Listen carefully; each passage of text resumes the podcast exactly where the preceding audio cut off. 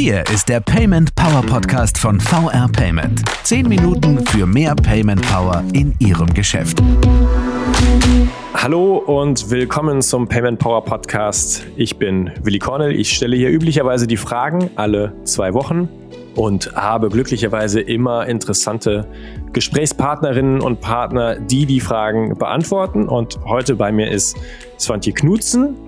Und wir wollen über eines der größten Metal-Festivals der Welt sprechen, das ganz sicher auch Nicht-Metal-Fans ein Begriff ist, äh, nämlich Wacken oder offiziell das Wacken Open Air. Und äh, da haben in diesem Jahr über 80.000 Besucher wieder in Schleswig-Holstein gefeiert.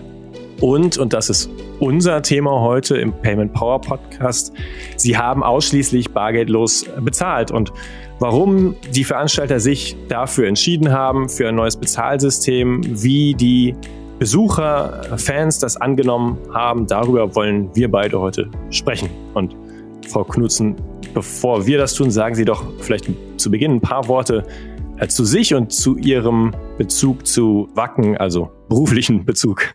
Ja, vielen Dank für die Einladung erstmal, Herr Cornel. Das freut mich sehr. Genau, ich bin Swantje Knutzen. Ich arbeite tatsächlich erst seit März diesen Jahres für das Wacken Open Air und bin in der Finanzabteilung die Controllerin. Mhm. Ich habe mich im Cashless-Projekt rund um die finanziellen Aspekte gekümmert und äh, die Seite des Projektes quasi dann aus der Finanzsicht betreut.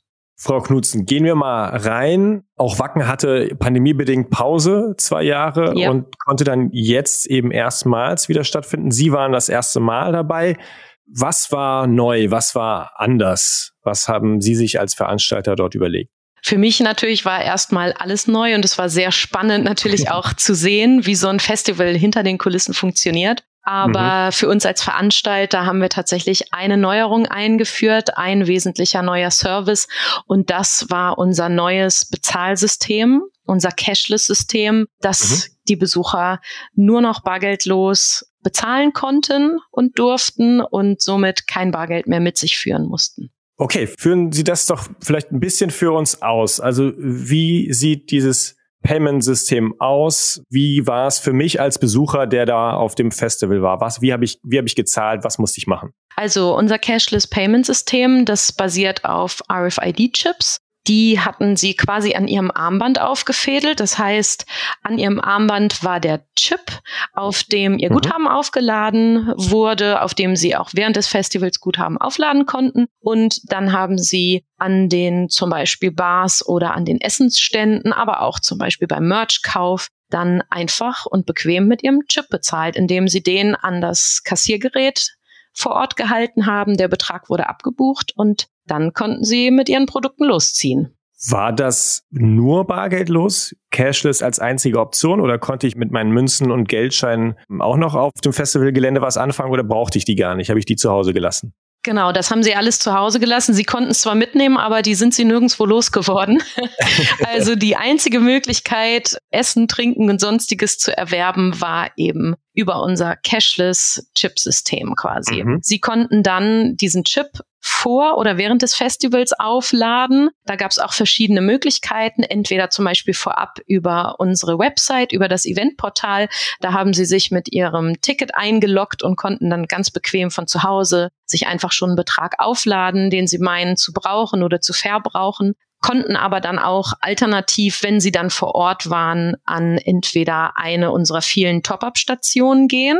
Das sind quasi Aufladestationen gewesen, wo sie dann auch Guthaben auf den Chip aufladen mhm. konnten. Mhm.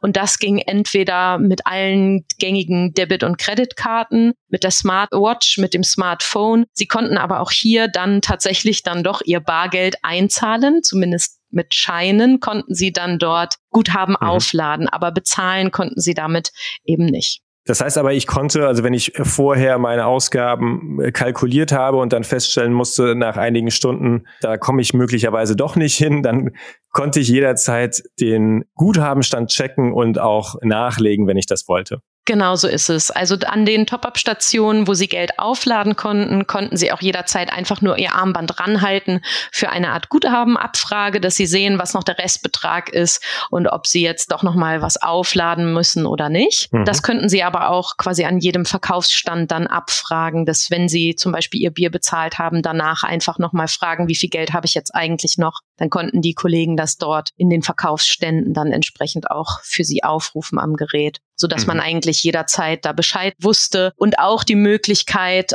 online nachzuschauen auf eben dem besagten Eventportal auf unserer Website. Wenn man sich dort einloggt, dann konnte man auch sehen, wie viel Restguthaben man hat und auch, wofür man sein Geld eigentlich schon ausgegeben hat. Okay, da habe ich sogar eine, eine Bilanz meiner Ausgaben bekommen. Genau, richtig. Die können Sie sich auch runterladen äh, in PDF-Form quasi wie eine Art Kontoauszug, zum Beispiel dann am Ende. Mhm. Sie haben ja auch nach dem Festival dann die Möglichkeit gehabt oder die Kunden haben es auch immer noch, die Gäste, dass sie sich jetzt ihr Restguthaben aufs Konto zurücküberweisen lassen können, denn niemand kann genau planen, wie viel er überhaupt ausgibt. Und äh, mhm. da bleibt natürlich zwischen ein Euro und mehreren hundert Euro vielleicht auch im, im Worst Case dann eben auch Guthaben über. Aber da muss man sich halt keine Sorgen machen, das bekommt man einfach dann wieder zurück, indem man das beantragt. Man konnte sich aber auch entscheiden, einen Teil seines Guthabens zum Beispiel als Spende an unsere Wacken Foundation dann abzugeben und nur einen Restbetrag sich dann auszahlen zu lassen. Frau Knutzen, vielleicht nochmal einen Schritt zurück von jetzt der tatsächlich konkreten Festivalerfahrung zu eigentlich Ihren Überlegungen im Vorfeld. Also warum haben Sie sich als Veranstalter dafür entschieden, das Cashless zu machen? Was waren die Motive? Was waren Ihre Abwägungen vielleicht auch in der Vorbereitung? Also wir hatten in 2019 schon mal ein kleineres Cashless-Angebot auf dem Festival. Da gab es die Möglichkeit, Cashless oder Bar zu zahlen. Da hatte der Gast quasi noch die Wahl. Da wollten wir es einfach erstmal ein bisschen testen, wie es funktioniert, wie es angenommen wird. Und äh, ich denke jetzt nach den beiden Jahren, die wir alle durch Corona erlebt haben, ist ja eigentlich auch fast bargeldlos oder kontaktlos das, das neue mhm. normale Zahlen. Viele haben sich das angewöhnt oder umgewöhnt. Andere kennen es natürlich auch nur so. Wir haben ja auch ein internationales Publikum und in anderen Ländern wird man ja schon manchmal komisch angeguckt, wenn man überhaupt noch mit Bargeld bezahlen will. Also sowohl in Deutschland als auch im Ausland, äh, denke ich, geht der Trend hin zu bargeldlosem Bezahlen. Und darüber hinaus ist es natürlich auch so, dass für uns als Veranstalter das Bargeldhandling wegfällt, dass wir da nicht mehr große Geldbeträge abholen und einzahlen mhm. müssen und so weiter. Und wir haben insbesondere für die Gäste natürlich den großen Vorteil, dass die Prozesse einfach schneller gehen. Also jetzt im Verkauf von Bier oder Essen mhm. oder Merch. Es muss keiner mehr sein Kleingeld raussuchen und erstmal schauen, ob er es passend hat und dann doch den Schein zücken oder erstmal gucken, wo überhaupt sein Portemonnaie ist. Vielleicht hat er es dann sogar noch verloren oder so. Das dauert natürlich alles und so äh, werden ja. einfach die Produkte, die man kaufen möchte, die werden gebucht. Dem Gast wird einmal gezeigt, das hast du bestellt, das macht dann jetzt Summe X. Du hältst dein Armband ran und äh, dann kann man auch schon fertig bezahlt quasi wieder gehen. Das äh, ist natürlich dann für alle eine positive Umstellung, dass man halt einfach die Wartezeiten da auch verkürzen kann. Ja, genau. Sie haben mich ja jetzt schon mitgenommen, sozusagen auf die positiven Erfahrungen als Besucher des Festivals, wo jetzt eben alles ein bisschen schneller geht, ein bisschen einfacher ist, ich nicht die meine Sachen beisammenhalten muss. Soweit in der Theorie und vielleicht auch bei dem Testprojekt. Wie war denn das Feedback jetzt der Besucher? Haben Sie da haben Sie da direktes Feedback bekommen? Ja. Und wie machen Sie weiter? Ja, also tatsächlich, wir haben äh, sowohl jetzt quasi in den Auszahlungsvorgängen, da gab es die Möglichkeit, uns ein Feedback zu geben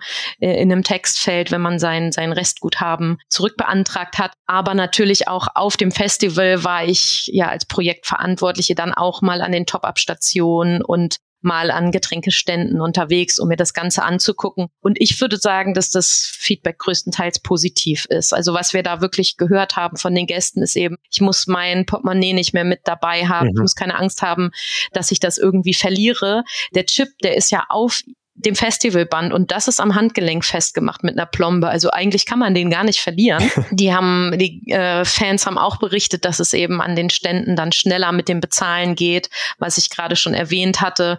Und dass es halt einfach eine, eine super Lösung ist, zum Beispiel auch eben bequem von zu Hause aus sich schon Geld zu überweisen, quasi auf den Chip mhm. und dann sich einfach keine Sorgen mehr machen zu müssen und entspannt das Festival zu genießen. Natürlich gibt es auch Stimmen, die sagen, ich hätte gerne wieder mein Bargeld wieder zurück. Mhm. Gibt's auch. Die Angst haben, dass sie jetzt irgendwie nicht mehr kontrollieren können, wie viel Geld sie ausgeben, mhm, äh, dass okay. an einem Tag alles weg ist. Aber auch da habe ich dann äh, Gäste getroffen, die gesagt haben, sie laden jeden Tag 50 Euro auf und wenn die weg sind, dann müssen sie bis zum nächsten warten. Also da gibt's auch Lösungen, wie man da vielleicht dann sein, seine Angst etwas verlieren kann. Und natürlich ist es, glaube ich, auch immer so bei neuen Systemen, die, die nicht bekannt sind, ist es immer so eine Gewöhnungssache. Wird das funktionieren? Kann das überhaupt so funktionieren? Funktionieren? Was ist, wenn das System zusammenbricht? Wie komme ich dann noch an mein mhm. Bier? Solche Fragen. Aber das ist ja alles nicht passiert. Von daher denke ich und hoffe ich, dass wir auch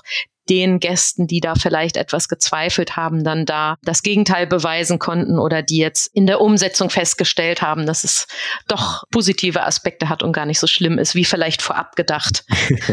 Okay, dann äh, Frau Knutzen bedanke ich mich erstmal für Ihren Besuch und ähm, ja, die, die Erfahrungen, die Einblicke, die Sie mitgebracht haben, jetzt ganz, ganz konkret aus, aus dem Jahr und sowohl auch aus Ihrer Perspektive als Veranstalter, eben als auch aus der, der Fans und Besucher. Sehr gerne. Vielen Dank, dass ich hier sein durfte und dass Sie mir zugehört haben. Sehr gerne und genau zuhören, gutes Stichwort. Danke auch an Sie, liebe Zuhörerinnen und Zuhörer, für eben das, fürs Einschalten und Reinhören.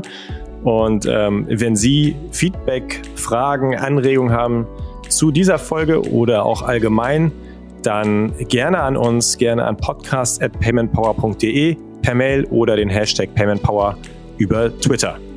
Und wir hören uns wieder in zwei Wochen, wenn Sie mögen. Bis dahin, machen Sie es gut.